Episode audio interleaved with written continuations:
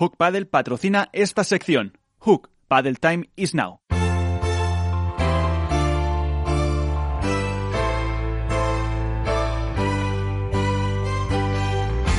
En esto es Paddle comienza el debate.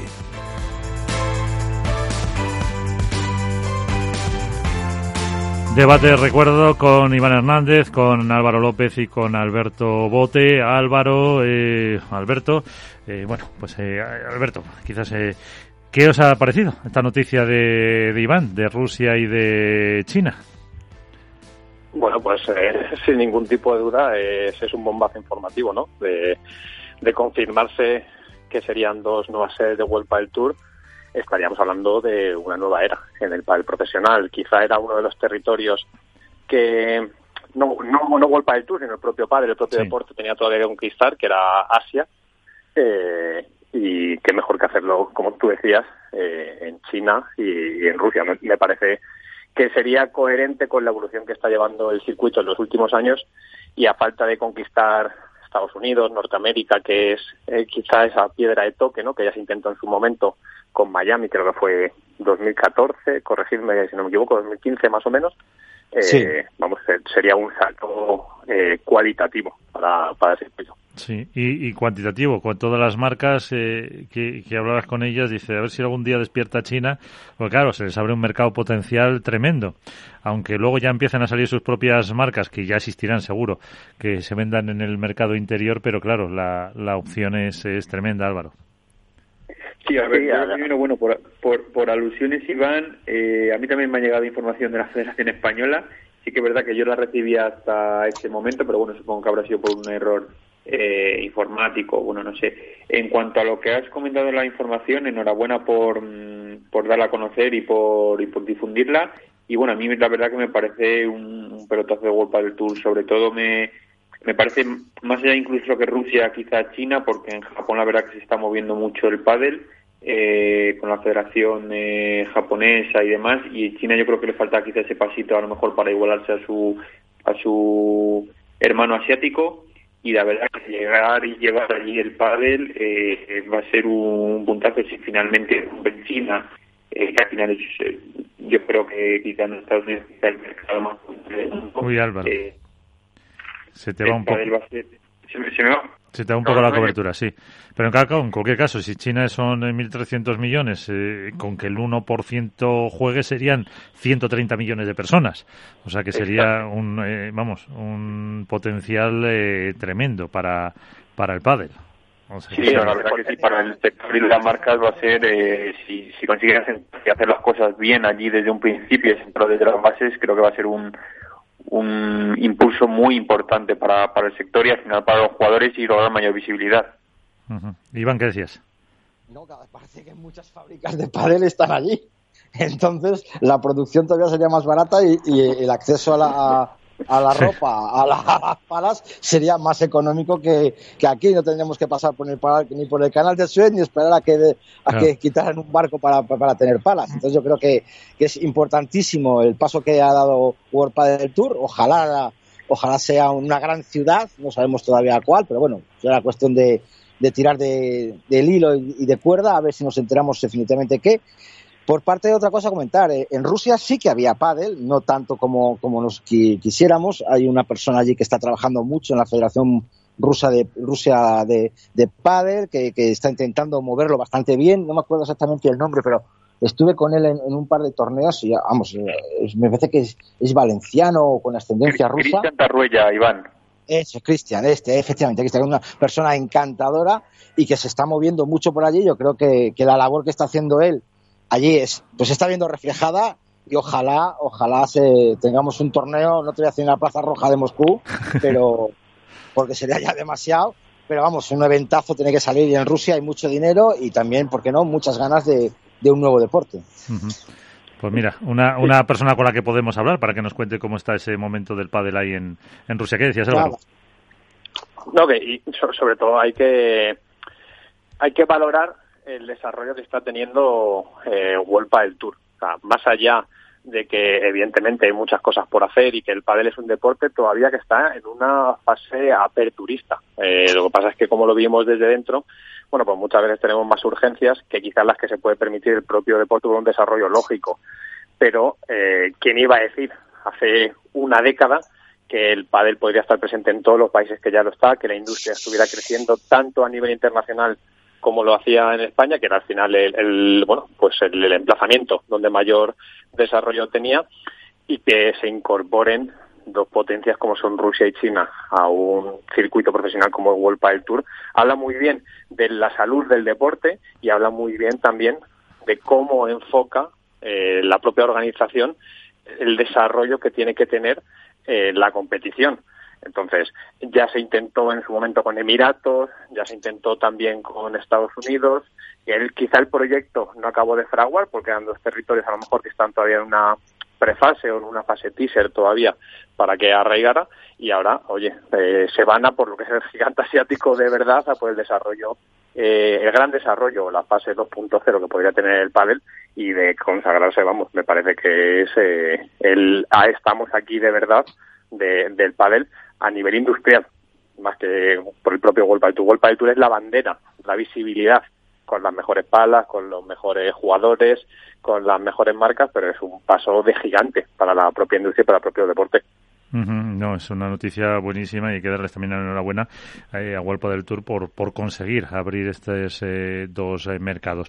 si no hay nada más, un poco lo que decía también Iván al principio de esa, esos novedades en el reglamento de competición, en la propia web sobre lo que decía del plazo, dice el cierre de inscripción, que hasta 2020 se realizaba el martes de la semana anterior a la fase final, se traslada al jueves, dos días más para acercar la fecha de inicio de la competición y salvaguardar al máximo bajas por posibles lesiones. También se puede eh, entender a lo mejor por el COVID y dice que el cambio obedece a una eh, petición expresa del board de jugadores y retrasa también, por lo tanto, el sorteo del cuadro que se realizará el eh, jueves. esa es una de las pues últimas novedades que, si os parece, enseguida comentamos porque vamos a saludar también a una de las que van a estar en esos sorteos habitualmente.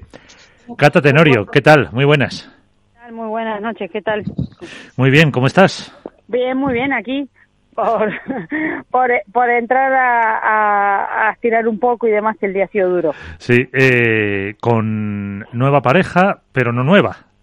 Bueno, un poco, fuimos, dimos una vuelta para volver. Pasó el, pasó el verano argentino y, estamos aquí. Pues sí, la verdad que sí. Eh, terminé el año con Julieta y vamos a este año jugar con, con la Portu y bueno, y ahora un cambio a, último momento he vuelto con Julieta. ¿Te sorprendió a ti la decisión o si fue ella la que tomó realmente esa decisión, como parece ser? Eh, bueno, bueno, eh, sí, no, no, no es que me, me sorprendió que haya tomado así la decisión de, de cambiar. Estábamos entrenando, la, las sensaciones no eran buenas en el sentido de, de, compaginar y, y tratar sumarnos las dos una mutuamente y entonces bueno lo fuimos hablando la semana pasada y el viernes fue eh, tomó un poco si esa la decisión en decir bueno Gata no la verdad que no lo veo y no lo veo. Así que bueno si no lo ve no vamos a estar tampoco forzando una situación o lo que sea. Entonces bueno eh, decidimos decidimos cambiar.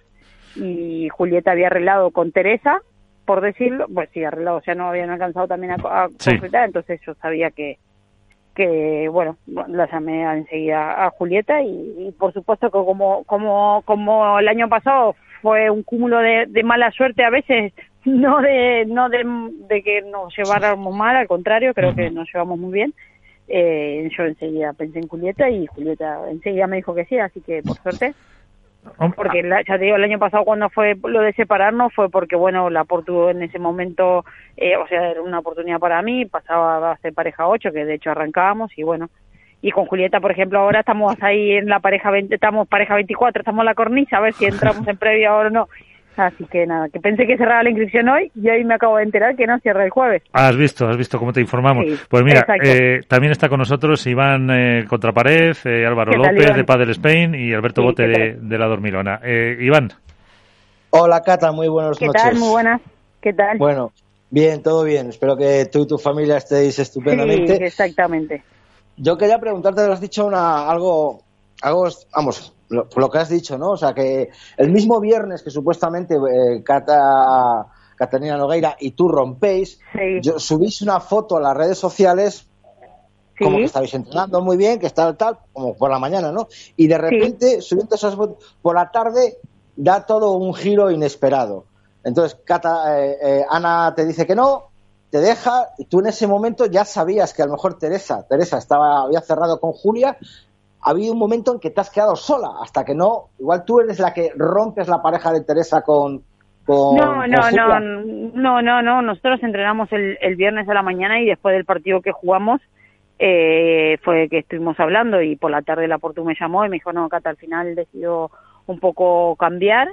De hecho, cuando hablamos, yo le pregunté si ya había hablado con alguien y me dijo, no, no, no he hablado con nadie porque quería, quería terminar de que hablemos y, y simplemente, y, y después cuando le dije, bueno, ¿has pensado en alguien? Me dijo en Teresa. Entonces, luego habló con Teresa y ahí después hizo el cambio. Entonces, fue un poco así pero y a la mañana entrenamos y yo a la tarde yo ya cuando yo subí la foto esa que tú dices en Instagram sí yo sabía que cambiamos pero no quiere decir nada habíamos entrenado y estábamos entrenando y nos habíamos puesto de acuerdo con Portu que la publicación la hacíamos el sábado entonces pues bueno y además lo que te digo al final yo lo digo siempre se lo dije a Portu que después me agradeció con la forma en la que lo había publicado y tal eh, para mí esto es trabajo Iván yo tengo una familia mi felicidad depende de si mi hija está bien, mis padres también, mi marido está bien y para mí esto es trabajo. Hay días buenos, hay días malos y, y ya está. Y no pasa nada, hay que seguir. Yo, de hecho, hay gente que como que pensó que iba a dejar y digo, no, yo quiero, yo quiero seguir y este año voy a seguir jugando, por supuesto. Hombre, los próximos... Con la misma ilusión y con, y con, y con, distinta, con distintos objetivos, obviamente. ¿Y los próximos cinco o seis años también? Bueno, no sé si tanto, no sé si tanto, no sé si tanto que, que, el cuerpo que el cuerpo se queja, que el cuerpo se queja. Bueno, ahora hice un par de cambios que me he quitado las plantillas y, y la pista de Europa del Tour pica un poco más, por decirlo, porque frenar, salir, y bueno, eso hace que a veces tenga, con la edad que tengo, más dolores de lo habituales, pero bueno, que, que, creo que eso un poco le asustó a Portu también, ¿sabes? O sea, a veces tú no te das cuenta con, con los contrarios o con la, la, la, gente y cuando estás en la intimidad sabes lo que le duele, por dónde pincha y bueno, eh, creo que eso, que eso creo que eso le asustó. Pero bueno, también estaba en la pretemporada entrenamos mucho y, y yo personalmente, o la edad que tengo, también necesito buscar calidad más que cantidad, ¿no? Entonces, bueno, ahí ahí fue un punto de inflexión porque ella necesita entrenar mucho y si bien todo hay unos mínimos de entrenamientos tampoco podía yo el, año pasado hacía entre cuatro y cinco veces por semana hago pádel y esta vez hicimos doble turno y tal o sea casi ocho. Se, hizo una temporada pretemporada se va a hacer una pretemporada muy larga y una una temporada muy intensa. Con tantos torneos era muy intenso. Ojo quizá aguante el que mejor pretemporada haya hecho a nivel de pádel sabes pero yo estaba muy tocada también eh, en ese sentido y bueno y necesitaba descansar. Claro, es que fíjate que la, temporada es muy larga este año. Exacto. Bueno, más intensa. ¿eh? La pretemporada es muy larga. Al final, fíjate, este, estamos estamos entrenando desde enero. Es enero, febrero y marzo. Son tres meses. Exacto, son tres meses donde se acumula mucha ansiedad, también mucha, muchas ganas. En cambio, cuando bueno, uno ya empieza a rodar, pues bueno. eh, Álvaro. Hola, buenas, Cata, ¿qué tal? ¿Cómo va todo? Todo bien. Nada, mira, yo quiero preguntarte, eh, mm, no ya solo internamente, sino tú como jugadora ya eh, veterana y que has vivido eh, muchos cambios de pareja y muchos proyectos, ¿cómo valoras tú el hecho de que una pareja, que bueno, te ha pasado a ti, pero bueno, le pasa también a otras compañeras, eh, no haya llegado siquiera a debutar y un proyecto que teóricamente se habla en pretemporada, se sientan unas bases y unos objetivos comunes, no llegue siquiera a debutar y se rompa antes de, comenzar. O sea, es un proyecto que no ha durado nada porque ni, siquiera se ha estrenado en competición. ¿Cómo lo ves tú eso como jugadora y, digamos, como aficionada? Bueno, a ver, también, también se da porque tenemos experiencia entonces también te das cuenta que o, las sensaciones no son buenas o, o, vemos, a ver, porque después como personas y eso, perfecto, me llevo con la Portu, pero a lo mejor jugando la pista yo le decía, cúbrime esa y a lo mejor ella me decía, esa yo no llego, Cata, en esta jugada para allá, en esto por no sé qué, entonces al final nuestra, yo creo que también a veces la experiencia hace que, que, que se tome la decisión desde antes y por ahí a lo mejor hay gente que dice, bueno, y jugamos y ahí va y está y y no sé, y, en otras capaz que compañeras o hay rupturas por otras cosas, ¿sabes? Porque, no sé, porque me contestaste mal o porque yo qué sé, por otras cosas. Y, por ejemplo, con eso con nosotros no, no, no ha habido ningún momento. eh, a mí me hubiese gustado arrancar también, porque no es lo mismo a veces entrenar que competir. Y creo que ese, ese es nuestro fuerte. Creo que somos dos muy buenas competidoras en ese sentido, ¿no? Pero, pero bueno, son sensaciones también, o, o, bueno, la ilusión. Quizás, no sé, yo entrené a hacer y hoy con Julieta y, y bueno, y, y, son otras cosas. Julieta saca otras cosas de mí, eh, yo de la Portu sacaba otras cosas o la Portu sacaba otras cosas de mí. Y bueno, eso, eso creo que también, también vale y como dije en la publicación que fue un poco no hay ni hipoteca ni hijo creo que no nos une ni, un patrocinador ni nada así tan importante como un, un compromiso no sé nada simplemente es una como que eso muchas veces la gente no sabe los jugadores nos, nos, nos unimos de palabra y hay algunos los que quizás algunos sí que se unen más a través de un patrocinador o el patrocinador le dice si juegas con Pepito eh, puede, o sea, te patrocino, si no, no. En nuestro caso no. Entonces, bueno, no sé, no, yo no lo veo, o será que a esta altura no lo veo todo tan dramático. Eh, Alberto. Buenas noches, Cata, ¿cómo estás? Buenas noches, ¿qué tal? Eh, no, me llama la atención que esta pretemporada han sido tres las parejas femeninas que han roto antes de debutar, como decía Álvaro, y es algo que es bastante raro, porque el pádel femenino sí que solía ser bastante más fiel comparado con el masculino y premiaba, por decirlo de alguna forma, los proyectos a medio plazo. ¿Por qué crees que se ha dado este año y que a lo mejor sigue un poco la tónica de, las últimas temporadas donde hay más cambios de pareja de los que era habitual en el pádel femenino? Bueno, porque quizás todavía se estaba a tiempo.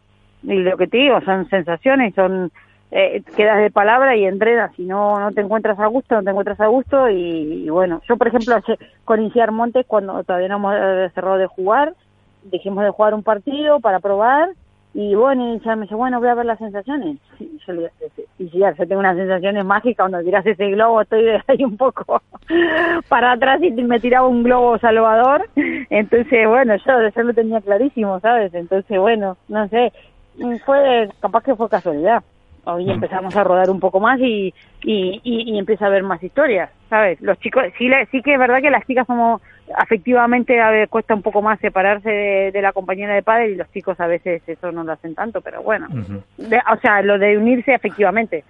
Los chicos dicen, venga, va, cambiamos, listo, listo, está, está. Y fuera y vuelven a cambiar y después vuelven a cambiar y no pasa nada. A lo mejor ha sido un efecto, un efecto, como decías, de una pretemporada demasiado larga, que da tiempo para pensar demasiado. Mm, bueno, no sé, ya te digo, la, la Porto estuvo viniendo cuatro o cinco semanas, estuvimos compartiendo bastante y bueno, y las demás parejas que se han cambiado, fue Teresa con Esther y no sé, no recuerdo alguna que otra más, a ver, háganme memoria ustedes. Bueno, así que compitieron, por ejemplo, el CIP, ¿no? Hubo dos o tres torneos también. Eso Iván te lo controla. Está la de, la de Celeste Paz con Ángela Caro. Que también un torneo en Madrid eh, con Teresa y Esther Carnicero. Luego también me parece que Celeste Paz cambió de pareja. Sí, lo decía. Claro, con Ángela y bueno. Con Ángela Caro. Sí. sí. Y luego me parece que Nuria Rodríguez, eh, por ejemplo, este fin de semana ha jugado la final con Ángela Caro en, en Valencia. Yo no sé si al final será pareja definitiva o, o ha sido solo juntarse para, para Valencia la verdad que no sé, no, sé, eh, pero bueno, yo creo que ya te digo que, a ver, estamos, el, el pádel es un deporte muy, muy joven y nos quedan muchísimas cosas por vivir. Eh, entonces creo que a lo mejor esto es una es una, una cosa más que ha pasado en el pádel, que en temporada pues bueno, se cambian las parejas. Y de los Va a haber muchos cambios de pareja este año, ¿eh? hay 22 torneos, hay tiempo para todo, hay tiempo para pelearse, para, para, para lesionarse, para todo. Y de, las, y de los cambios de las parejas de arriba, que sí es verdad que fueron ya a final del año pasado, eh, ¿qué te parece? ¿Hay dos, tres eh, un poco por encima del resto? Eh, no, no, no, además, insisto, va a ser un año muy largo, entonces creo que va a haber por rachas. Eh, la hegemonía que había antes de Carolina y Cecilia, que fue número uno un montón de tiempo, eso hace rato que no está pasando, entonces eh, hay, hay de todo, hay de todo. Las gemelas las gemelas han sido número uno, Patti con, con, con Riera están de nueva ilusión, al igual que Eli, mm, no sé, Gema, yo creo que va a haber, que va a haber de todo.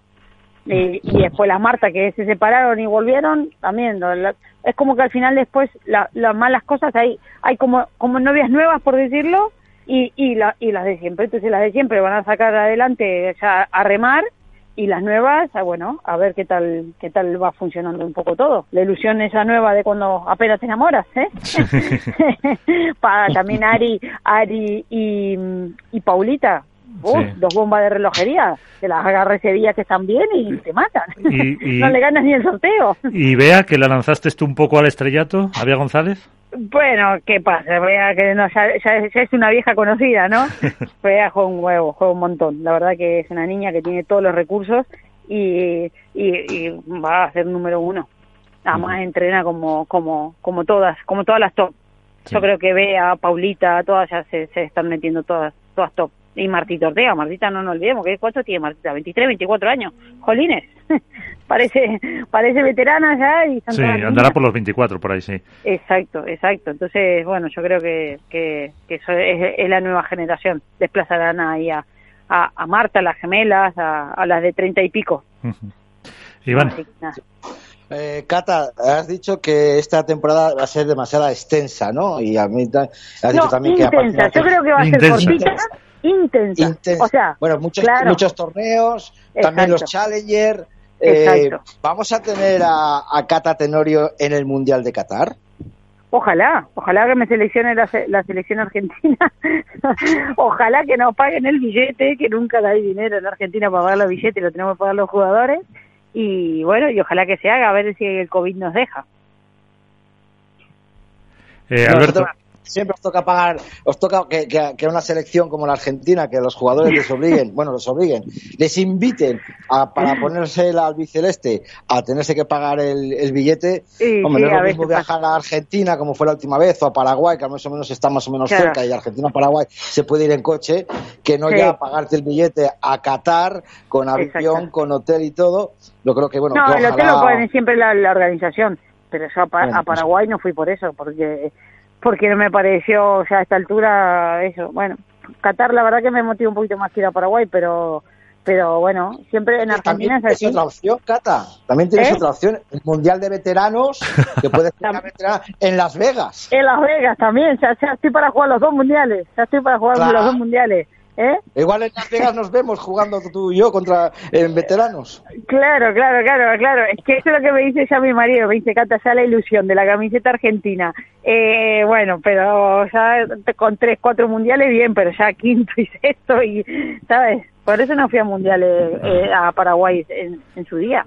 Además, era, entre torneos, era complicado. Qatar este año, a ver qué tal. Sí, ahí sí que me había ilusión, ilusión y ver un poco el, cómo está creciendo el padre que dicen que está muy guapo. Pues sí, porque Iván ya te quiere jubilar, te manda el de veteranas. O sea que... También, también, también, también, también, también. Pero, la quiero jubilar, es una jugadora que puede jugar en, dos categorías. En los dos, eh, en los dos. Te pongo, por ejemplo, aquí Javier Limones, el andaluz, juega en veteranos por Andalucía y luego también juega en veteranos de primera división de la Federación Andaluza. O sea, el que está en un margen ahí de 35, 40 años tiene la posibilidad de jugar en los dos torneos. Y van a tener que subir la, edad, ¿eh? porque como se vienen todos los deportistas que cada vez están mucho más longevos, mira Reyes, Federer y Nadal, si se ponen a jugar en veteranos, más 35. Fíjate, ¿Eh? ah, claro, tenían, que subir la partida de 40 ya. Claro, claro, claro, por eso te digo, por eso te digo que ahora con, con, los cuidados que hay para los deportistas estamos siendo bastante más longevos. Bueno, los cuidados de los deportistas que se cuidan, ¿no? Claro, es que eso es fundamental, el, trabajo que lleva detrás vosotros para poder estar con la edad, con más de 40, pues jugando ya a ese nivel. Claro, que es que hay mucho trabajo que de alimentación, de cuidados, de sueño, etcétera, etcétera, además de todo. Mira, yo entreno tres horas por día y me cuido las otras 21. y recupero las otras 21 del sueño de todo, de todo lo que puedo. Álvaro, una cuestión para Cata. Nada, yo simplemente desearle a Cata, bueno, un buen comienzo de, temporada, que tenga una preparación expresa, aunque bueno, ya se conoce con Julieta del año pasado, pero bueno, nada, que espero que llegue con buenas sensaciones al primer torneo y que la veremos desde las gradas. Afortunadamente, que ya que podemos contar con público, pues nada, la veremos en directo. Bueno, muchas gracias. Y con Julieta, lo, ya, si podemos tener una continuidad, que el año pasado no la pudimos tener por porque se tuvo que ir a Argentina y por el COVID y, demás, ya estamos más que satisfechas, que eso es lo que creo que nos faltó el año pasado, rodar un poco más. eh, Alberto. Eh, hemos visto, Cata, que el pádel femenino no para de evolucionar, ¿no? Y que quizás ha sido el que más ha cambiado en los últimos años. Y tú que eres una voz más que autorizada para, para poder analizar cómo ha sido ese cambio, eh, ¿cuáles serían las tres cosas que destacarías del pádel femenino de hace 10, 8 años al que se juega actualmente? Bueno, eh, no sé si son puntuales tres cosas. Bueno, mira, a ver, vamos a enumerarlas. Yo creo que antes ganaban las jugadoras defensoras, sí. Tenías una Isier Montes, Paula Iragibel, eh, Patti Eli en sus comienzos y demás, o incluso yo, y las que destacaba era Carolina con su potencia, Alejandra con su derecha.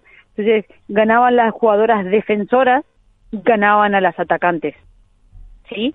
Después con la incorporación de las gemelas, de Marta Marrero, de Victoria Iglesias, de Alba, de jugadoras altas con más palanca, eh, con, obviamente con más ataque, creo que empezar, y pero cuando empezaron a meter la pelota, ¿vale? Porque antes las defensoras metían una bola más que las atacantes y ganaban, tiraban, se terminaban equivocando y cierre te hacía, te hacía la, tortura de la gota, te hacía Isier. Entonces creo que el cambio fue cuando las jugadoras atacantes empezaron a devolver más bolas, a defender mejor, las gemelas, Marta Marrero, te repito, Victoria Iglesias, todas las jugadoras altas de revés que se incorporaron, empezaron a meter una pelota más y a su vez definir, tener aciertos para definir, eso creo que ha sido el gran cambio, eh, este, este, este pum de agresividad y después tenía otra en la cabeza que se me ha ido. Bueno, no, y después eso, que, que todas empezamos también a meter yo cuando jugaba en el 2007, recién ahí metí preparado físico y ahora todas se ha profesionalizado, el World del Tour eh, ha hecho bastante más en ese sentido y, y, todas se han profesionalizado, entonces todas tienen preparado físico, un fisio, una nutricionista, o sea, todos los detalles eh, no quedan no quedan libres. Y los detalles a veces suman poco, pero cuando no los haces restan un montón. ¿Sabes? Si tú hoy no te cuidas de la comida y vas a jugar un partido y te falta energía o te has comido una fabada antes de jugar un partido, pues no vas a rendir lo mismo. y antes a lo mejor, antes no se, no se prestaba atención. Entonces yo creo que ha sido lo que te digo, el cambio de las jugadoras agresivas a, defender mejor y también un poco de, el cuidado de todo lo, de, profesionalizarse mucho también el deporte en sí. Entonces eso lo ha vuelto también más físico obviamente, ¿no? más velocidad, más físico, más todo. Y, parece que va a ser la tendencia además para los eh, para los próximos para los próximos años así que pues eh, con eso lo vamos a dejar eh, Cata Tenorio que, que, tienes que descansar que luego a ver si para que no romper la, la rutina sí, sí. Todos los días tengo alguna terapia para hacerme. O me hago una, una estirilla, o me hago las botas de presoterapia, o me meto a la bañera. Todos los días hago algo para recuperar para el otro día estar a tope. Pues eso, pues te dejamos. Eh, muchísimas gracias por estar con nosotros. Que te vaya muy bien y que te seguiremos te seguiremos llamando. Bueno, bueno, muchas gracias. ¿eh? Y nada, y espero que por lo menos la gente con, con mis rupturas de, de, de compañeras se divierte son las visualizaciones que más tengo. Perfecto. Venga, un beso muy grande. Muchas gracias, eh, Catalina Tenorio, Cata Tenorio, con eh, protagonista esta semana porque ha estado en una de esas eh, pues parejas eh, que han roto y que bueno y que ahí ha, explicado un poco Iván cómo ha sido esa ese acuerdo entre comillas con con la Portu. Sí, la verdad que, que que era lo que más o menos nos, eh, hemos, hemos comentado, que, y como ha sido ya nos mismos lo ha confirmado, ¿no? El mismo, el mismo viernes estaban, estaban entrenando juntas, el mismo viernes suben una publicación y el mismo viernes por la tarde eh, eh, la Portu decide romper, y es por eso lo que he dicho yo, que la Portu es la que llama a Teresa, que Teresa ya había cerrado con Julia. Entonces ahí se vuelve otra vez a romper otra pareja y se vuelven a reencontrar otra vez pues eh, eh, Julia y, y, Cata, que cierto es que el año pasado poco pudieron jugar, solo por el, por el tema del COVID y luego los partidos que tuvieron pues tampoco fueron muy, muy, muy buenos por sensaciones, por entrenamiento, por lo que sea. Y esperamos que bueno que este año que ya no se tienen que, que tardar tanto tiempo en, conjuntarse porque ya, ya se conocen, pues ojalá tengan una buena temporada y que, y que consigan muy buenos resultados. Pero sí es verdad, eh, Álvaro, que lo comentábamos el otro día, no me acuerdo con qué otro jugador, que a lo mejor esa pretemporada no se encuentran las sensaciones y, y este año en vez de a lo mejor aguantar un torneo, dos torneos, a ver cómo va, pues eh, si no hay ese feeling, pues rompen antes. Sí, a ver, ellos la verdad que lo, lo justifican y, y, entiendo su punto de vista. Lo que pasa es que a mí no deja de sorprenderme que un, una cosa que teóricamente se habla primero, se, se sientan en los jugadores, el entrenador que va a ser de, de la pareja y un poco se, entiende, se plantan sobre la mesa los objetivos, eh, pues que al final no lleguen a debutar y, y salte todo por los aires. Eh, no sé si ha sido por suerte o por casualidad que se ha dado únicamente en el circuito femenino. Es algo, como, como bien ha dicho Alberto y bueno, como hemos dicho todos, que sorprende. Espero que no sea la tónica habitual, aunque luego haya muchos más cambios de pareja, pero bueno, a mí no me termina de convencer el hecho de que una pareja, por mucho que no encaje en los entrenamientos, no llegue a debutar, porque ya te digo, entiendo que se ha hablado todo y se ha aceptado el cómo se va a jugar un poco y todo ello. Y vamos ahora a hacerse una mini pretemporada express de una semana o diez días en algún caso, no sé cómo llegarán de, de sensaciones al primer torneo. No sé, pero a mí me huele que este año, eh, no, evidentemente no hay nada fundamentado, que vamos a ver eh, también el, a lo mejor los cambios en chicos, pero ya a partir del segundo o tercer torneo, que con toda la temporada que hay, como no se consigan resultados pronto, eh, a alguno le van a entrar los, los nervios. A lo mejor no en las parejas de arriba, pero, pero sí en las de abajo, que como dice Cata, que también es un poco raro que no haya ningún papel firmado, que, que si no hay patrocinador por medio, pues es todo eh, darse la mano, la palabra y ya está. Sí, aquí, aquí se ha hablado mucho, lo ha dicho, de hecho, creo que ha sido el que más lo ha defendido, ha sido Iván, el hecho de que... Sí, siga, sigue Álvaro, ahora va Iván. Ah, sí, no, decía que sobre todo lo, esto lo ha comentado mucho Iván, el hecho de que eh, no haya a lo mejor unas ventanas de cambios de pareja y demás. Eh, yo creo que este año el hecho de que haya tantas parejas favoritas, tanto en chicas como en chicos, eh, va a haber una amalgama de resultados que, claro, todas quieren pelear y todos por el número uno y por triunfos y no todos lo van a conseguir. Entonces va a haber mucha irregularidad, salvo que una pareja eh, reine durante cuatro o cinco torneos, cosa que dudo mucho, y quizá por ahí también se rompan muchísimas parejas más que otros años. Alberto, ya le hablamos un poquito de, de cómo de cómo ha ido ese ese reglamento, esa novedad que hemos contado antes. Eh, ¿Cómo es un poco esto los cambios de pareja? A ver, al final lo que me parece que el pádel ya está en un punto en el que no puede permitirse este tipo de cosas, ¿no? O sea, que a falta de apenas 10 días para que comience la competición se produzca una, cons una consecución de parejas que deciden abortar un proyecto para empezar uno nuevo, habla mal del padre profesional. Esa es la verdad, es duro decirlo, pero es que es la verdad. Porque eh, no fideliza al final al, al jugador amateur. Hemos, el, nos saltamos el año pasado a hablar y el anterior de esa simbología que se podía hacer, esa analogía con respecto a, a las parejas como si fueran escudería, poder vincular al, al usuario con un proyecto y pasan este tipo de cosas. Es verdad que no ha afectado a parejas top, pero bueno, estamos hablando de la pareja número 8, si no me equivoco, 7 del ranking femenino, entonces uh -huh. creo que el pádel ya está en un punto en el que no se puede permitir este tipo de cosas. Eh, ¿Y cómo se soluciona? Lo decía Iván, se ha hartado eh, de insistir en ello, pero Cata lo ha dicho también, o sea, no de una forma directa, pero sí está implícito, que es claro es que no hay nada firmado. Entonces, al no haber nada firmado y al haberse dado la palabra, la palabra es una cuestión completamente ética y subjetiva de cada persona. Y no estoy, eh, no señala a nadie, por supuesto, pero depende de cada persona y de cómo entienda en ese momento cuál es su proyecto eh, y cuál es el futuro que ve por delante. Y en este caso, eh, Qatar lo ha dicho, es que este es mi trabajo. De esto depende mi familia, dependen mis hijos y no es un juego que hoy estoy aquí y mañana estoy allí. Entonces el padre tiene que empezar a, a trabajar en ese tipo de cosas y, y, y, todos sabemos que tanto desde World Padel Tour como de las organizaciones importantes del mundo del pádel se quieren pulir este tipo de bueno pues de errores intrínsecos al pádel y que son un mal endémico de un deporte que no estaba profesionalizado pero que ahora ya no está en ese tablero. Está en otro escenario que exige eh, que sea tan importante el contenido de lo que se da como el continente de todo ello. Pero para eso entonces eh, habría un poco que mm, regular esa eh, esa relación. Eh, no lo sé si de forma contractual, como pasa también mucho en el caso de los entrenadores que se nos han eh, quejado aquí, que mm, hubiera la necesidad o la obligación de presentar una especie de, de acuerdo, eh, contrato privado. Un, pero pero eso, eso ya ha pasado, ¿eh, Miguel? O sea, ya ha habido parejas en el mundo del pádel que han tenido ese tipo de acuerdos eh, para, bueno, pues de alguna forma salvaguardar un proyecto deportivo porque tenían unos resultados y porque al final estamos hablando también que los jugadores de pádel son profesionales de un deporte y es su oficio. Entonces, eh, eso ya se ha hecho, lo que pasa es que debería ser la norma generalizada, no debería ser el caso concreto de alguien que decide dar un paso adelante para hacerlo eh, porque entiende que así va a tener una mayor estabilidad.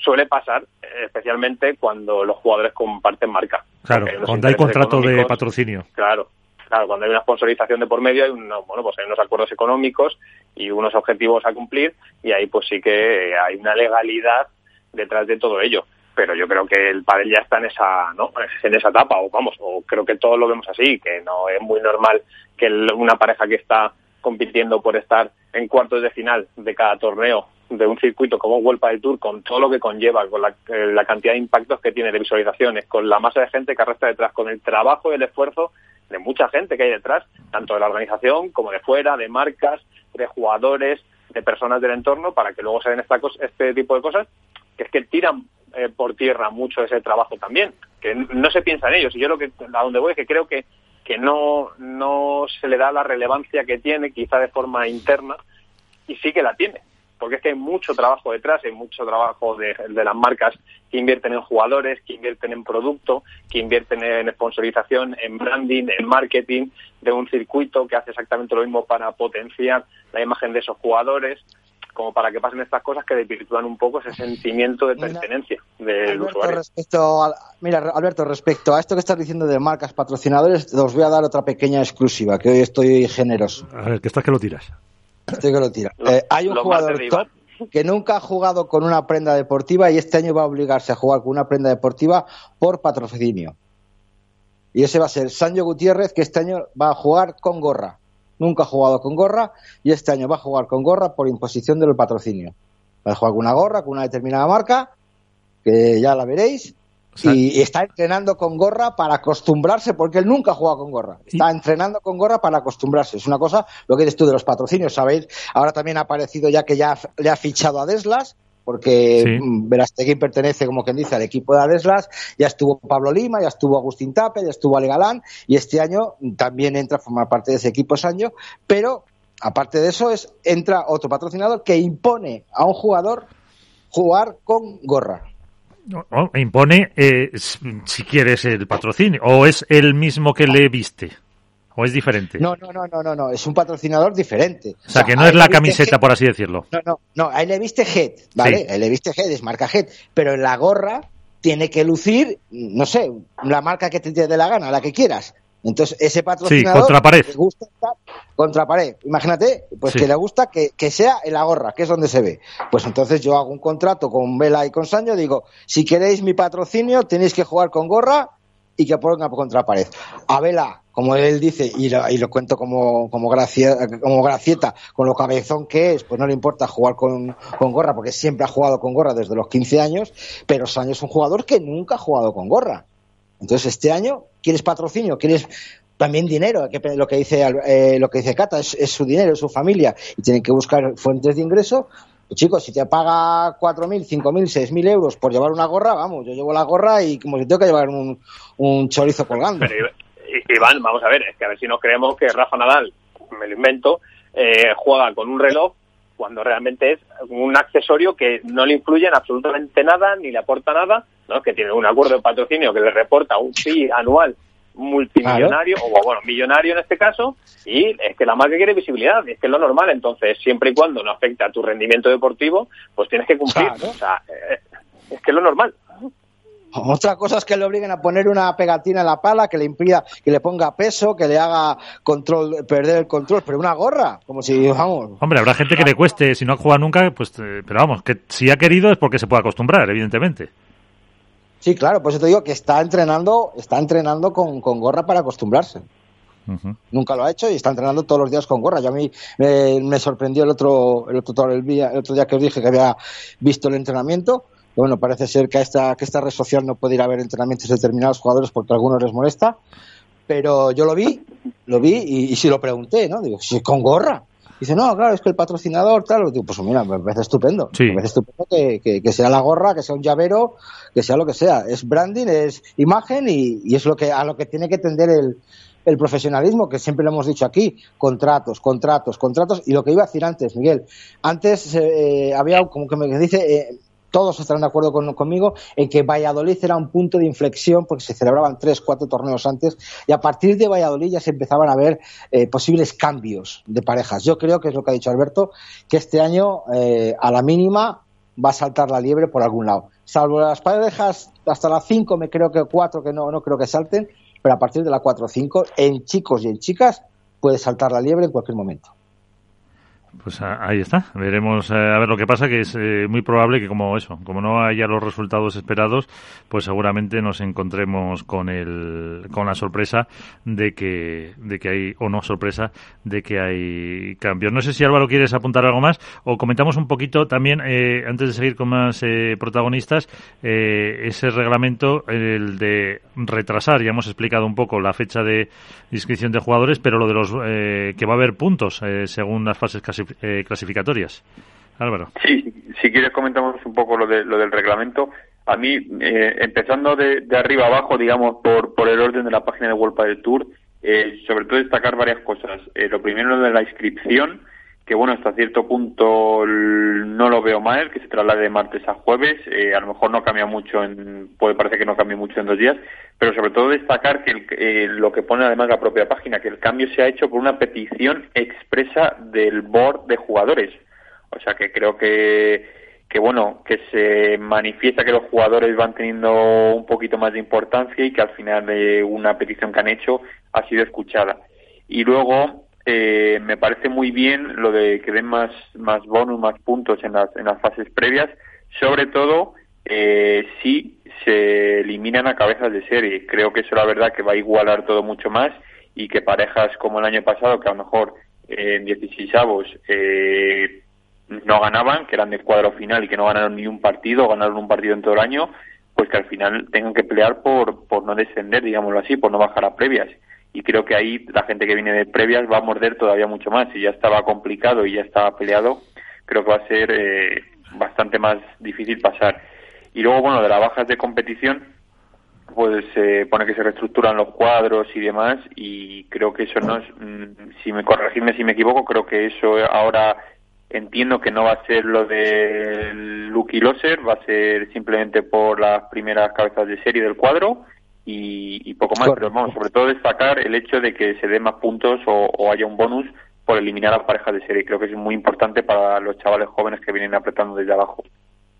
Hombre, fíjate una cosa, Alberto, si este, este, este tema de los puntos hubiera sido el año pasado, eh, ¿dónde estarían ahora mismo Arturo Cuello e Iván, Iván Ramírez? Que, que, se metieron en siete octavos de final. Sí, o, Sergio Alba y Francisco Gil, por ejemplo. Claro, efectivamente. Y luego yo creo que lo más importante, independientemente de la buena labor de World del Tour, de esta reestructuración, algo importantísimo que has dicho que ha pasado para, no sé si ha pasado de soslayo a la gente, pero a mí me ha quedado impresionante, es la voz que por fin, que por fin tienen los jugadores en World del Tour. Hasta ahora nunca habían reconocido World del Tour una petición eh, de, los jugadores que fuera aceptada.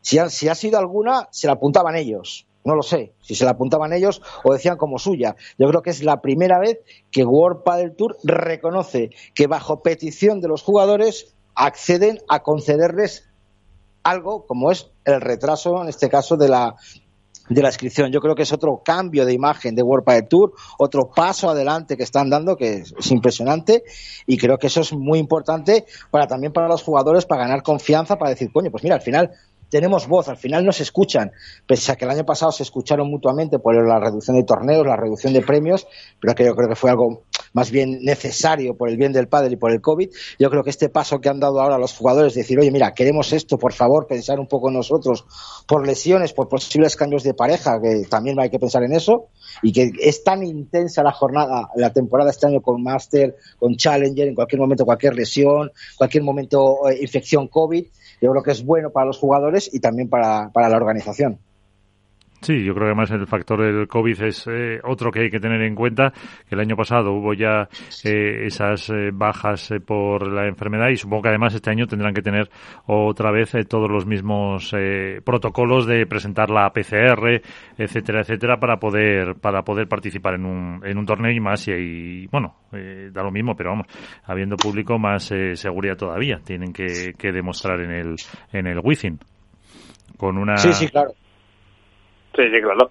yo, yo lo que creo es que esto al final, que es para mí lo más eh, noticiable de todo, y es que humaniza a Wolpa del Tour, ¿no? Porque sí que es verdad que en el mundillo del pádel, pues quizá había, se conocía, esa, no sé si brecha, pero sí un poco que la organización tenía muy claro hacia dónde iba y que y los jugadores, pues a lo mejor en algunos momentos no habían sentido ese feedback por parte de la organización y esto habla muy bien de que Wolpa del Tour eh, ha sabido a raíz de quiero creer que de la pandemia o de esta temporada 2020 que fue muy anómala y que tuvieron que trabajar todos, World el Tour por un lado para sacar un año complicado, los jugadores creyendo también, eh, bueno, pues ha escuchado la petición de los jugadores, también porque es una casuística muy particular y es que con esto de lo positivo, los controles PCR y demás, se puede dar positivo y luego negativo, entonces bueno, darles un pequeño margen mayor y que la petición viene de los jugadores y que es World el Tour quien la, la hace suya, pero no, no obvia que es una petición de los jugadores. Entonces, oye, chapo por ello, porque por, por del Tour y por los jugadores, que poco más hay que añadir, creo yo. Pues eh, del Tour, que hoy mismo, este mismo martes, ha puesto en la página web eh, cómo quedan las eh, ocho primeras cabezas de, serie, porque estamos ya calentando motores para ese, ese torneo. Eh, no hay sorpresas. La pareja número uno, Galán Lebrón. La pareja 2, eh, Belasanio. Pareja 3, Lima Tapia. Pareja 4, eh, Dineno Paquito Navarro. Pareja 5, Tello Chingoto. Pareja 6, Maxi Sánchez y el Tito Ayamandi. Pareja 7, Estupa y Alex Ruiz. Y pareja 8, eh, Uri Botello y Javi Ruiz. Esas son las ocho parejas que, por puntos se van a clasificar, o sea, se van a, van a ser las eh, cabezas de serie eh, y además eh, Lima y Tapia con casi 20.000 y Paquito Navarro con 15.000, parecía que a lo mejor podía haber menos diferencia y sí la hay y luego ya le sigue con 13.000 Tello y Chingoto, 12.000 Sánchez y Ayemandi, muy cerquita, muy cerquita Estupa y Ruiz de Maxi Sánchez y, de Ayemandi y luego ya Uri Botello y Javi Ruiz. aquí más o menos lo esperado, ¿no? No, no Sí, más o menos lo, esperado, de, en función de cómo han salido los resultados de, que tenía en 2019, la RES 2020 y los puntos que han ido restando, era más o menos lo esperado. Yo igual no esperaba tan abajo a lo mejor a, Franco Estupasú, pero creo que a lo mejor los puntos de Alex Luz no eran lo suficiente para estar eh, tan arriba pero a mí, por ejemplo, me gusta mucho que Maxi Sánchez y Tito Yamandi estén en esa posición, porque me parece que es una pareja que va a dar mucho que hablar, mucha guerra. Sabéis que tengo predilección por, por el Tigre, por, por Tito Yamandi, y, bueno, pues me, me, encanta verlo, me encanta verles ahí arriba, y no, es lo esperado, es lo esperado, ni más ni menos. Sí, claro, Alex Ruiz pues llevaba eh, pues bastante eh, menos eh, puntos que Estupa, pero aún así vamos han entrado como pareja como pareja número número 7. Habrá que ver eh, luego eso en los sorteos y, las sorpresas que pueda no haber con los que vengan de, más abajo. Así que no sé si hay algún apunte más. Enseguida vamos a ir con más eh, protagonistas de esto de las parejas, Alberto. Lo, que está claro es que hay un, hay un corte aquí, ¿no? Eh, bastante marcado con respecto a lo que creemos todos que son las parejas que van a optar a la victoria de cada torneo y ese segundo grupo que a priori parte con bueno pues la opción de estar en cuartos y de dar la sorpresa para meterse en el fin de semana. Y que es la consecuencia del puntaje del año anterior. O sea al final la, parrilla de salida eh, es lo que es nada más. Y de hecho el año pasado si no os acordáis eh, le preguntábamos a Sancho con respecto a si sentían la presión de bueno de partir como pareja 4 me parece que era o la 3 si eran los claros favoritos al 1 o no. Y decía que que la posición de salida simplemente es la consecución de los puntos del año anterior, pero que empieza, porque para ellos, para muchos jugadores, empieza el año desde cero, por completo. Que los puntos solo marcan un ranking, pero que es la pista y el año el que va a determinar dónde van a estar cada uno. Álvaro.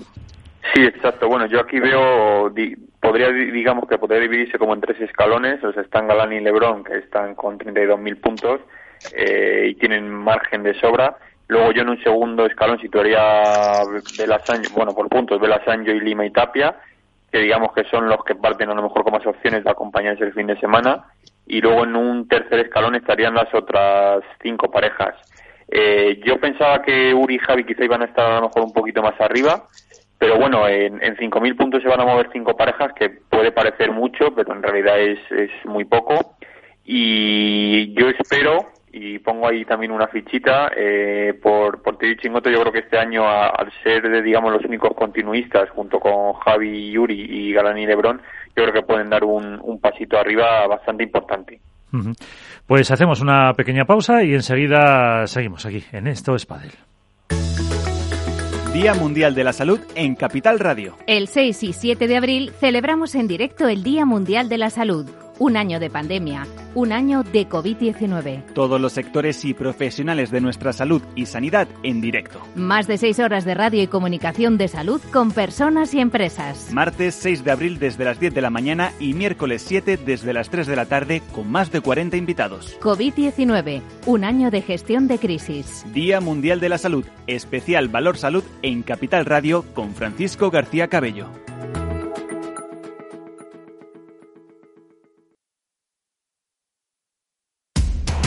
Información, análisis, previsiones, recomendaciones, todo lo que necesitas saber para tomar tus decisiones de inversión en Mercado Abierto, de 4 a 7 de la tarde con Rocío Arbiza, Capital Radio. Esto es Padel, en Capital Radio.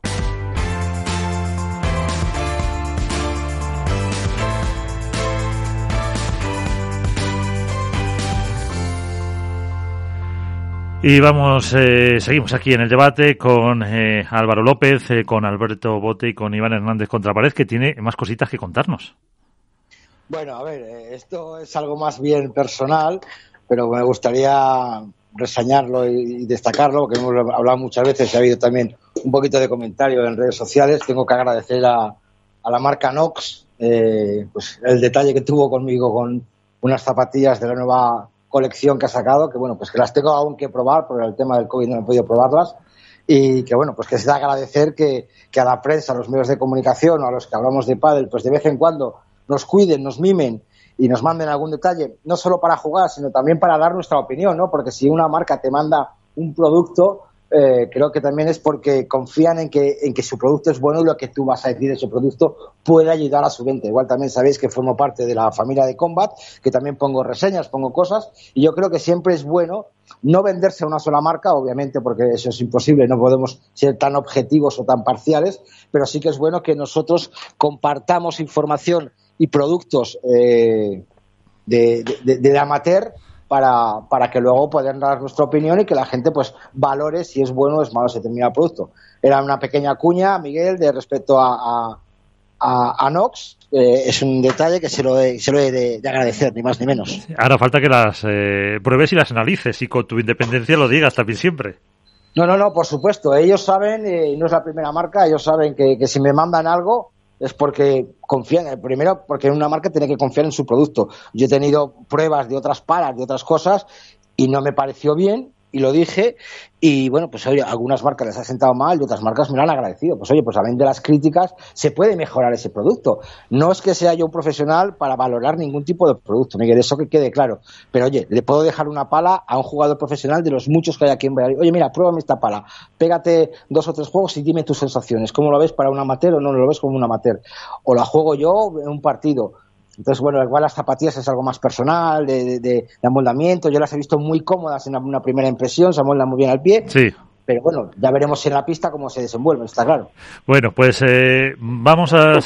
vamos, después de, del apunte de Iván y sus zapatillas, vamos a, casi a ponernos de pie porque tenemos con nosotros al número uno, eh, Ale Galán. ¿Qué tal? Muy buenas, ¿cómo estás? Hola, muy buenas, ¿qué tal estáis? Muy bien, eh, no tan bien como tú, seguro. Eh, hoy salía esa clasificación, cabeza de serie, estás ahí, número uno del mundo, pareja número uno. Eh, ¿Cómo van esos entrenamientos?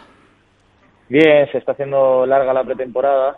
eh, creo que es la más larga después de casi cinco meses sin competir, pero, pero bien, afinando, deseando, deseando practicar y poner en pista todo lo que hemos estado trabajando y, bien, la verdad que muy bien junto a Juanito y nuestros entrenadores. eh, Iván, ahí tienes a, a Ale Galán, una de tus debilidades. Hola Ale, ¿qué tal? ¿Cómo estás? Iván, ¿qué tal va todo? Bien, espero, vamos, mejor. Eh, por ahora bien, yo creo que a ti te he visto entrenamientos, te he visto partidos y la verdad, eh, no sé no sé si decirte que tienes otra vez 16 años o que tienes 23. La verdad que estás entrenando a un nivel es muy alto, que creo que vais a llegar muy bien preparados a Madrid. Pero la pregunta es la más o menos la que estamos haciendo a, todos los jugadores. La otra se la dejo a Alberto, que sé que la va a hacer. Esta te la hago yo. Veis que va a ser una temporada muy, muy intensa, ¿no? En muchos torneos. Bueno, tú igual evitas los Challengers, pero vas a tener muchos torneos mundial.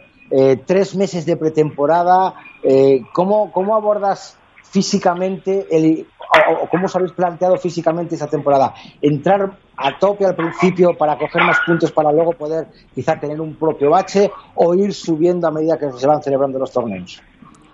Bueno, yo creo que a nosotros nos dio muy buen resultado el año pasado hacer una buena pretemporada. El primer torneo fue una final. Luego en el confinamiento tuvimos otra mini pretemporada donde llegamos a full y, y bueno, pues la idea es estar al máximo nivel hemos trabajado muy bien, nos, nos notamos muy bien físicamente y ahora hay que, volver a la competición, que tenemos muchas ganas.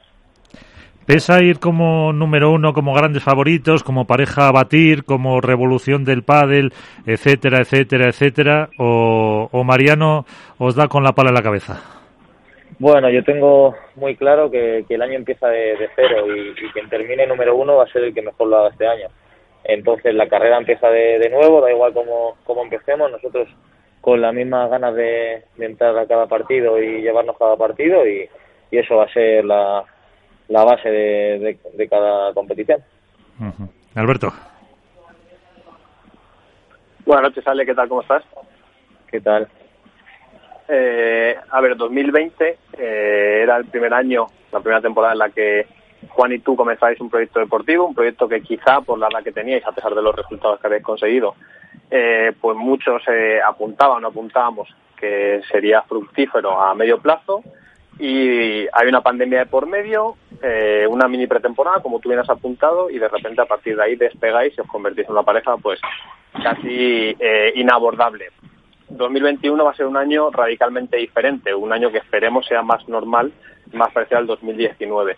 ¿Cómo os planteáis esta temporada ya sabiendo que estáis en lo más alto y que tenéis bueno, pues una base eh, que todo el mundo espera, que es que seáis la pareja a batir. Bueno, ya un poquito enfocada la pregunta también anterior, nosotros nos salimos con, con la presión de, ser el número uno, vamos cada partido con las mismas intenciones del año pasado.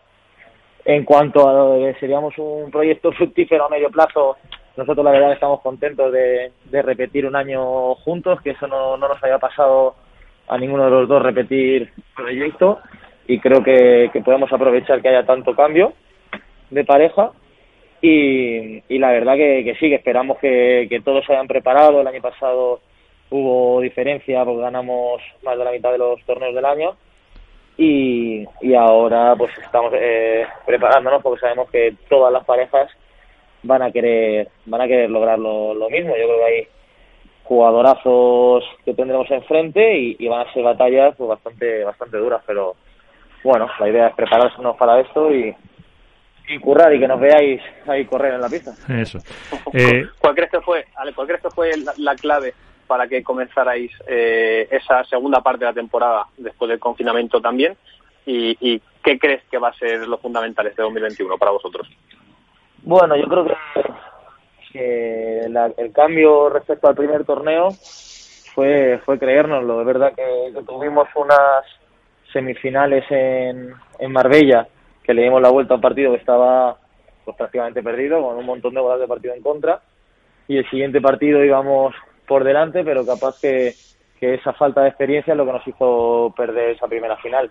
Y que ellos, obviamente, mostraron un gran nivel más allá de analizando todo ese torneo, nosotros salimos con confianza y, fuimos a por, el segundo y a partir de ahí pues pues es cuando vinieron todos seguidos, vinieron cuatro torneos seguidos. Eh, la temporada, ¿qué te parece? Todo el calendario que se ha, se ha formado. Eh, ¿Os viene bien tanta prueba? Eh, ¿No? ¿Cómo lo, vais a afrontar también desde el punto de vista físico? Sois dos jóvenes eh, que en teoría también a lo mejor aguantáis más que, otros más veteranos.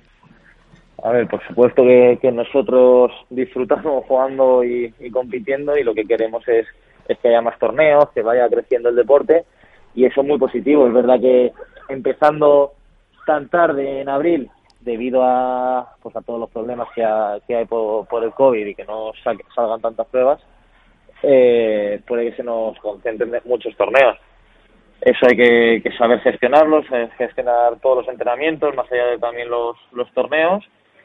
Y, bueno, pues es una temporada ilusionante. Ojalá ojalá se dé igual de bien, pero, pero es ilusionante porque haya 18 torneos de nuevo. El año pasado hubo 11, si no recuerdo mal, eh, ¿Qué pensáis de eso que os dicen que habéis revolucionado el pádel con vuestra forma de, jugar? Que volvíais locos, que no se esperaban, volvíais locos a los rivales que no se esperaban esa, esa forma. Eh, ¿Lo vais a patentar casi ya?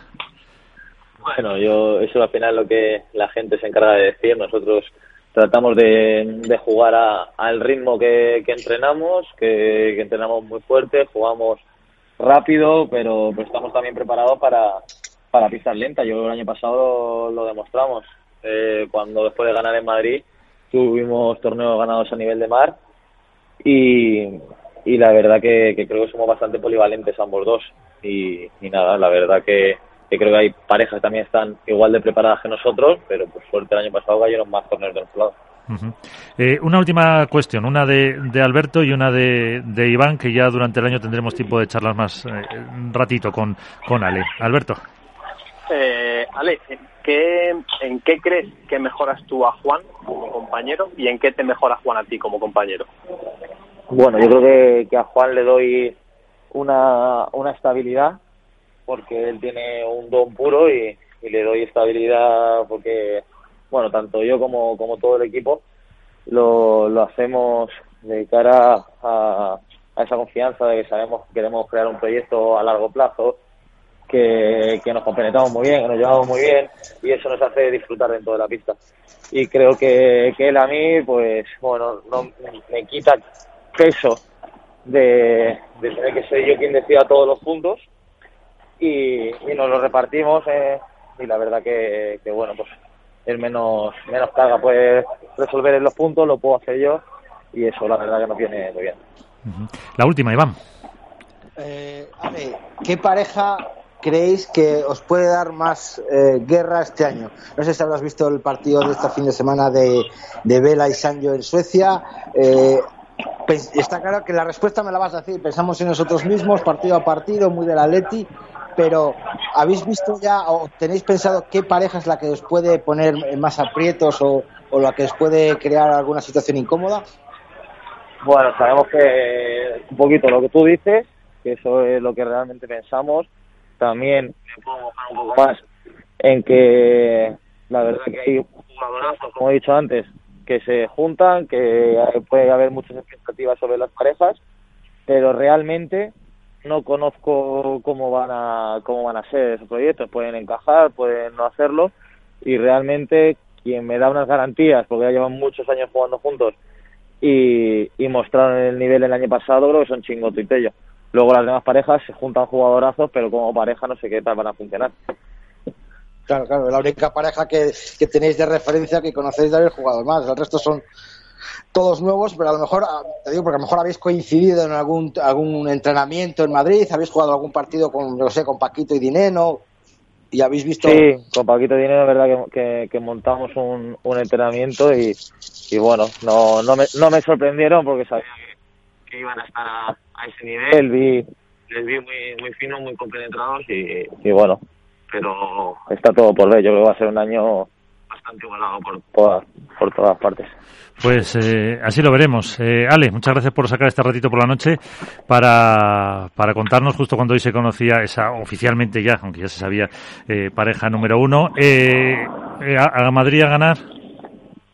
Ojalá que sí, ojalá. Quiero, quiero debutar con, con victoria este año y, sobre todo en casa, pero bueno, hay que, ir poco a poco. Y con público, que es importante. Eso me ilusiona mucho tener a la gente en casa. Pues sale Galán, eh, muchísimas gracias. Eh, hablaremos a lo largo de la temporada. Es un placer estar ahí otra vez con vosotros. Chao. Chao. Hasta aquí, Ale Galán. Pero tenemos ahora otro invitado eh, para ver si nos eh, pueden adelantar alguna noticia. Tenemos eh, con nosotros, bueno, preséntalo tú, Alberto. ¿Quién tenemos? Pues, tenemos a, don Luigi Carraro, ¿no? el presidente de la Federación Internacional de Padel, si no me equivoco. Don Luigi, ¿qué tal? Muy buenas. Buenas noches, buenas noches a todos. agradezco mucho por la invitación. Para mí, eh, hablar con vosotros siempre me hace mucha ilusión. Como le decíamos antes a Ale, hablaremos eh, más largo y tendido más veces, pero mm, ¿cómo va? ¿Hay novedades en cuanto a la FIP?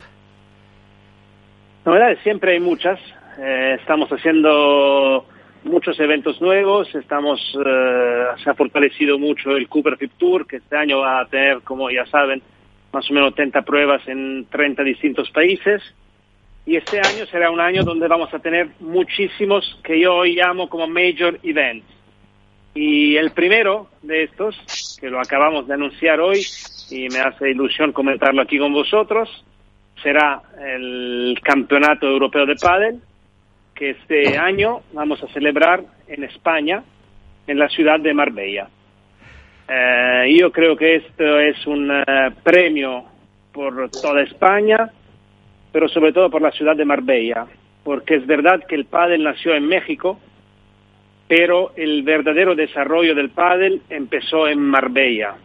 No tanto, no solo en Europa, sino que un poco después en todo el mundo, porque de Marbella luego se, se fue a Barcelona, ah, en Argentina también el pádel. Así que estamos muy contentos eh, como Federación Internacional de poder haber conseguido esto, eh, de organizarlo en España con la Federación Española de Pádel y sobre todo con la Federación Andaluza de Pádel, que nos ha propuesto un proyecto muy ilusionante.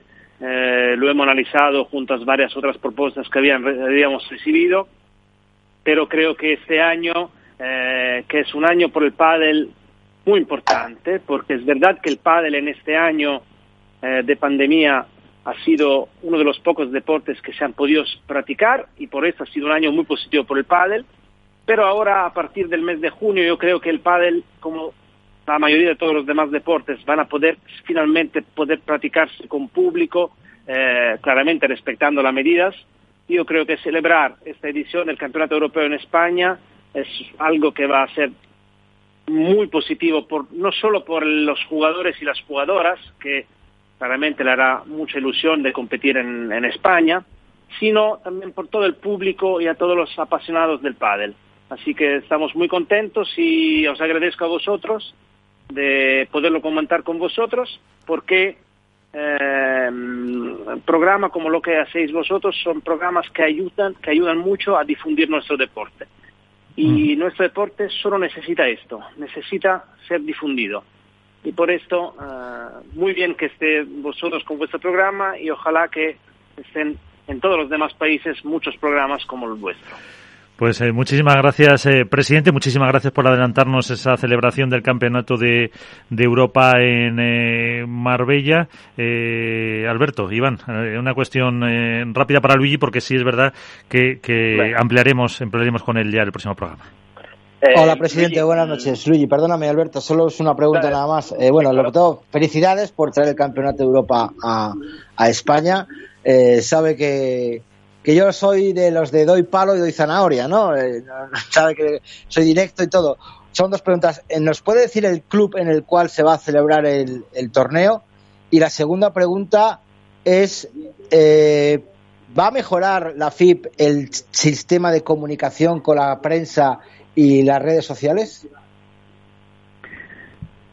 Empiezo por la primera pregunta. Yo creo que sobre esto estaría bien que hacemos un día una entrevista más completa junto con la Federación Andaluza de Padel, con la Federación Española de Padel, porque es verdad que el campeonato es un campeonato de la FIP, pero las decisiones estas son decisiones que se van a tomar con la federación organizadora, y en este caso es la Federación Andaluza del Padel, con el respaldo de la Federación Española.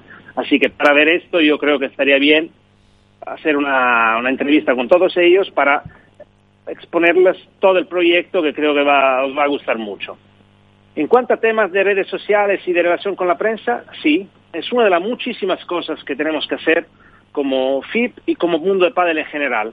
Eh, al día de hoy eh, hay que centrar muchísimas atenciones sobre este tema porque es un tema fundamental.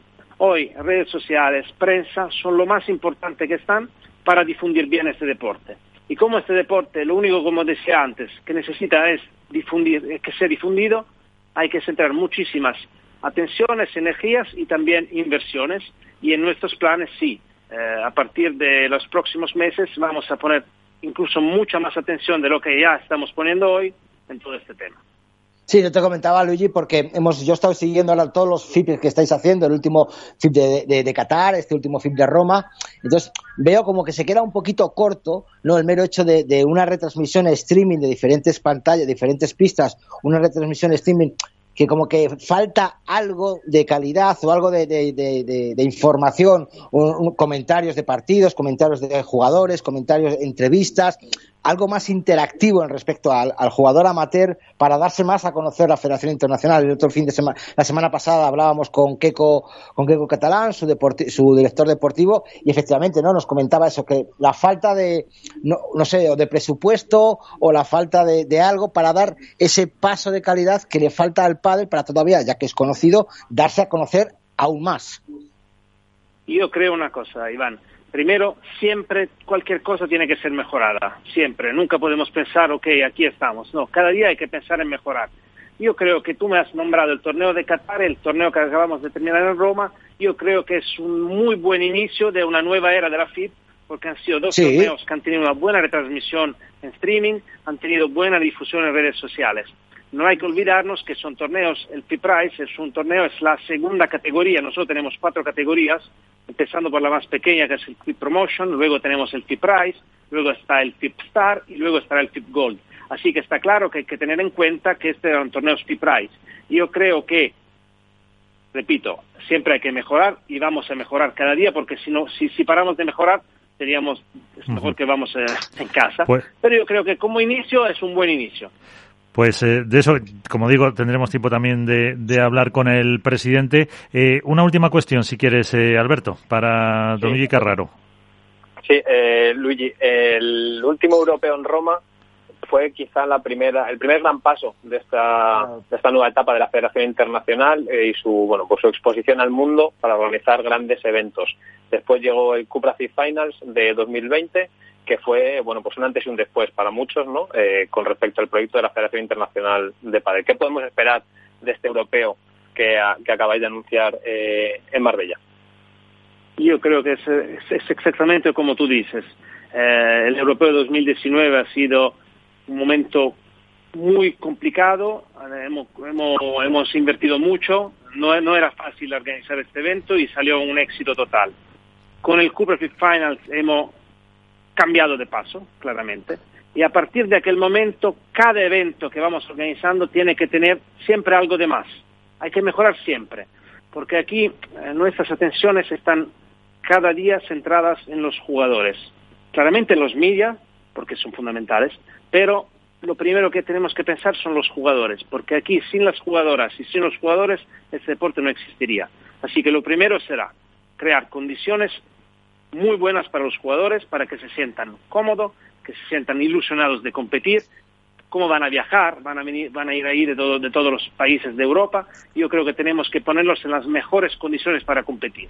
Y luego, claramente, hay que crear un producto que tenga una buena retransmisión, que tenga muchísimo éxito en los medios, en los medios, redes sociales y todo esto y siempre hay que pensar en algo de nuevo y creo que en los pocos meses que tenemos adelante, porque no son muchos meses, pero creo que vamos a poder construir algo que quedará en la historia de este deporte. eh, presidente, ¿qué fechas tiene ya? ¿Para qué fechas se barajan para ese europeo? Del 28 de junio hasta el 4 de julio, que es una semana excelente. Eh, Marbella, Marbella es una ciudad que no, no hace falta eh, decir nada sobre la ciudad, porque es una ciudad fantástica Creo también que hemos elegido una buena fecha porque será un momento donde creo que en Europa la gran mayoría de la gente ya será vacunada, así que estoy seguro que vamos a poder tener público, claramente siempre respetando las medidas, pero creo que mm, mejor fecha no hubiéramos podido tenerla. Está claro que en general el europeo siempre se ha celebrado en noviembre, eh, es como en este año nosotros vamos a celebrar también los eventos que no hemos podido celebrar el año pasado, yo he pensado y he propuesto a mi junta directiva, y también lo hemos comentado en World del Tour, eh, con lo cual compartimos el tema de ranking y de eventos importantes con el calendario. Eh, yo he pensado que eh, los eventos mundiales está bien como fecha la de noviembre, porque es una fecha que está bien un poco para un equilibrio con el mundo. Pero en Europa tenemos una suerte que los meses de julio y junio son meses con un excelente clima, Así que yo creo que este año se ha celebrado porque hay otros eventos. Pero yo creo que en futuro el momento mejor del año para organizar el europeo es este, así que esta es la primera vez, pero que seguiremos con esta fecha. Pues con eso nos quedamos. Don Luigi Carraro, presidente de la Federación Internacional de Padel, muchísimas gracias por estar con nosotros, muchísimas gracias por adelantarnos eh, esa celebración en Marbella, eh, que por cierto, los que veraneamos en esa zona eh, damos fe de que es la mejor época del año. Y hasta una próxima ocasión y enhorabuena por lo que están haciendo. Los agradezco eh, por la invitación y siempre, como os he dicho antes, por todo lo que hacéis por nuestro deporte, porque necesitamos de vosotros, incluso con las críticas, ¿eh? porque yo siempre estoy favorable a las críticas cuando son críticas constructivas, porque las críticas tienen que ser una motivación para mejorar. Las críticas para destruir no, pero las críticas constructivas Iván, ya escucho que me estás, estás ahí para, para, llegar con otra crítica. Por aludido. Siempre la espero, ¿eh? me doy por aludido, me doy por aludido, Luigi, pero sabes, sabes de corazón y sabes perfectamente que más de una vez hemos hablado por WhatsApp y por ah, tal, y sabes que siempre lo digo de corazón para lo que intentamos en este programa es ayudar, apoyar y que entre todos mejoremos este deporte que tanto que tanto queremos, obviamente. ¿Sabes qué pasa? ¿Sabes qué pasa? Que cada vez que tú nos criticas, yo tengo que admitir que la mayoría de las veces tiene razón, así que me siento incómodo. me, me, molesta un poco decírtelo, pero como muchas veces tiene razón. Pero no se lo digas que ahora se, se, va a poner más, grande, ya no va a caber, ya no, cabe en el estudio. porque espero, eh, espero unas críticas más ahora. No, no, no, no, reitero, no, no, no. Yo espero para la próxima, para la próxima. para mejorar. De acuerdo, pues, pues Luigi, un abrazo, muchísimas gracias. Un abrazo a todos, ¿eh? Perfecto. Gracias. Gracias. Pues eh, ahí está, esa noticia que adelantábamos hoy. Estamos que lo tiramos, ¿eh? eh Iván, Alberto. O sea que... Pues la, la verdad que sí, ha sido un programazo auténtico con noticias, con informa con muchísimas exclusivas y es un placer el, tener eh, a Luigi Carraro para darnos a nosotros, a este programa, esta exclusiva y sobre todo a todos los oyentes del padre que a estas horas de la noche pues van a poderse organizar para poder disfrutar de un auténtico torneazo en, en Marbella. Más que, bueno, pues Marbella es una ciudad muy padelera, la cuna del pádel español, y creo que, va a ser, es una gran noticia para el pádel. Perfecto. Pues señores, eh, hay que despedirse. Eh, Iván Hernández contra Paredes, eh, también ha estado con nosotros Álvaro López de Padel Spain, Alberto Bote, la dormilona de AS, muchísimas gracias y hasta la próxima. Hasta la próxima y hacemos porra, ¿eh? Eso seguro, seguro.